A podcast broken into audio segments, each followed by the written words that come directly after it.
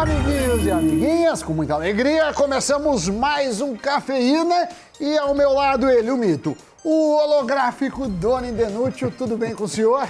Salve, Sammy Boy! E aí, pessoal, tudo bem? Tudo ótimo, aliás, eu diria. Ainda mais na companhia do mais condecorado, gabaritado economista do pedaço. Espero que esteja tudo bem com você também que nos assiste hoje. Vamos falar deles dos aclamados fundos imobiliários que vocês tanto pedem nos comentários. Mas hoje focaremos na modalidade dos FIIs de escritórios. E eu começo perguntando, meu querido Doni, que co... eu tenho a ver com isso? O que são fundos de escritórios?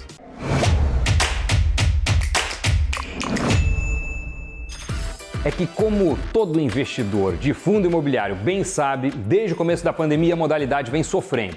Tem setores que até hoje lutam para recuperar as perdas, que é o caso dos fundos de lajes corporativas. Com a migração do escritório para o home office, muitas empresas até entregaram suas salas comerciais em grandes prédios, seja na capital paulista, seja fora dela. Mas, ao que tudo indica, já estamos vendo sinais de recuperação. Muitos já voltaram a trabalhar presencialmente, ainda que não em força total, diremos que estão híbridos. Doni, segundo o relatório da consultoria imobiliária Newmark, o ano de 2021 terminou com o melhor resultado de locação desde 2017. E isso mostra que as atividades destes FIIs vêm retomando os níveis pré-pandemia, o que significa que estamos tendo novas locações. Bom, o segmento de lajes corporativas no Brasil tem como referência a cidade de São Paulo. Atualmente, a capital paulista possui um estoque de 11,6 milhões de metros quadrados de escritórios, distribuídos em 1.590 prédios, considerando aí todas as classes de imóveis. A absorção líquida, que mede a quantidade de metros quadrados ocupados ao longo do tempo, foi de 49 mil metros quadrados entre outubro e dezembro de 2021. Esse foi o primeiro trimestre com resultado positivo desde o segundo TRI de 2020, de acordo com a Buildings, que é uma plataforma de informações imobiliárias. O que significa que também diminui a taxa de vacância dos escritórios no quarto trimestre. Só que isso aconteceu depois de seis semestres consecutivos em alta.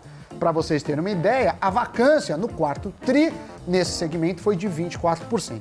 Porém, no primeiro TRI de 2020, esse número estava em apenas 13%. Agora, regiões nobres da capital paulista, como a Faria Lima e a Avenida Paulista, estão sendo as mais buscadas nas novas locações, em especial para o setor financeiro. Foi registrado um aumento no volume de espaços ocupados e a absorção líquida marcou seu primeiro crescimento mais consistente desde o segundo trimestre de 2020. É, e o ritmo de transações vem melhorando, a confiança dos proprietários também já que ela está baseada, a confiança, na recuperação das atividades. Estes são fatores que acabam elevando a expectativa para uma retomada consistente no setor de escritórios, apesar do cenário ainda pandêmico e com uma eleição no meio do caminho. Outro ponto a ser considerado é que o preço médio do metro quadrado pedido nas locações vem aumentando, mesmo que de forma bem sutil, o que acaba sendo bom para os FIIs. Os metros quadrados vagos seguem em tendência de queda e os novos empreendimentos a serem entregues também, o que acaba contendo a alta taxa de vacância. Isso porque, a grosso modo, imagine que sejam entregues 10 novos prédios no semestre. Até alugar todos esses andares desses empreendimentos, essa área acaba sendo computada como vaga durante esse período. Mas o debate sobre o retorno aos escritórios reacende a cada nova variante da Covid-19. E fica a dúvida se já é uma boa hora de investir nos fundos desse segmento. Então, não há consenso entre os analistas de mercado a esse respeito.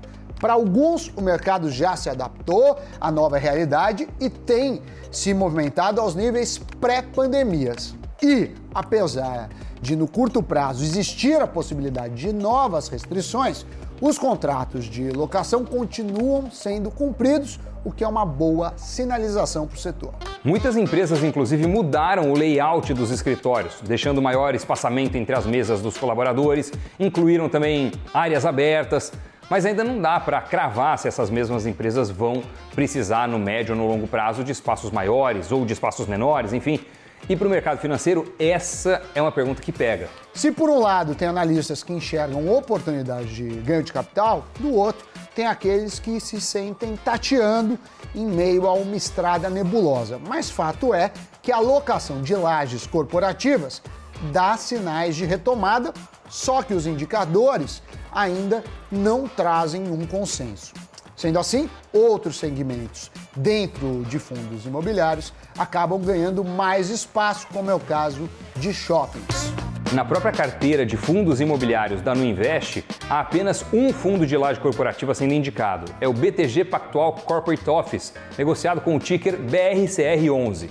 Já entre as demais corretoras, outros dois se destacam: o VBI Prime Properties, negociado com o código PVBI11, e o CSHG Real Estate, com o HGRE11. Ambos têm no portfólio imóveis localizados em regiões nobres da capital. Bem, sendo assim, a dica é: antes de investir em um fundo imobiliário, em especial os de lajes corporativas, além da localização e qualidade dos imóveis, conheça o histórico do time de gestão que está por trás do fundo. Isso porque os profissionais são os responsáveis pelo funcionamento da carteira do fundo e representam os interesses dos cotistas em eventuais negociações. Um outro ponto importante é o cronograma de vencimento dos contratos de aluguel.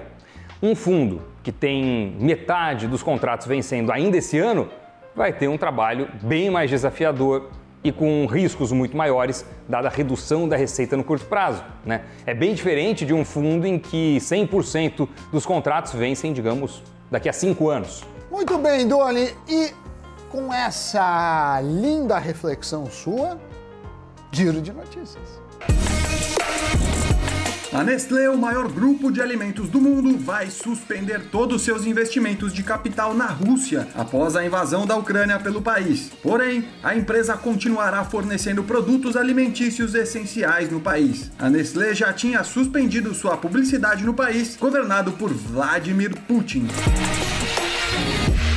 Um par de tênis Nike Air Max 97 de edição limitada está sendo vendido pela bagatela de 50 mil dólares. Criado em colaboração com o rapper Eminem, apenas oito pares foram confeccionados em 2006. Na época, a renda proveniente das vendas dos tênis foi para uma fundação voltada a jovens carentes de Detroit e para a campanha da ONU para ajudar crianças refugiadas.